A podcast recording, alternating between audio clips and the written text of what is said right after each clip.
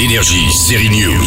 Depuis mercredi, les nains, les magiciens et le pays enchanté de Willow sont de retour. 34 ans après le film éponyme de Ron Howard, Willow a une suite en série, avec d'ailleurs le retour de quelques acteurs et des nouvelles têtes. C'est à découvrir sur Disney+, mais attention, garde à vous.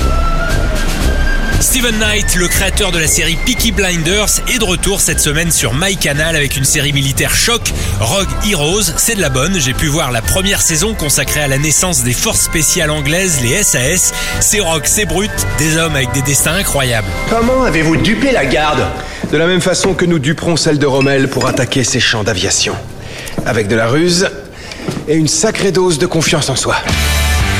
À l'origine de cette série à la BO très rock, un best-seller anglais consacré à la naissance des SAS, les Special Air Service. Et c'est vrai qu'il y en a à raconter, les Britanniques ont la réputation de rien lâcher en sport, alors imaginez ce genre de soldats pas du tout respectueux de l'autorité, voire même des lois militaires. Ce sont eux qui vont faire basculer la progression nazie en Afrique du Nord. Compagnie, garde à vous Tête à droite On croise même quelques légionnaires dans un épisode et on y retrouve des comédiens comme la franco-algérienne Sofia Bouteilla. Bonjour. Ou encore celui qui joue actuellement le prince Charles dans la dernière saison de The Crown, l'acteur Dominic West. Vous êtes la française, j'imagine.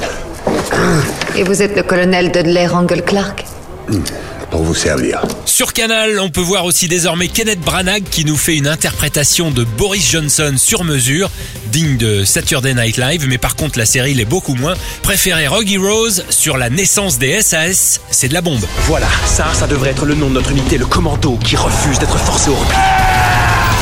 Énergie, série News.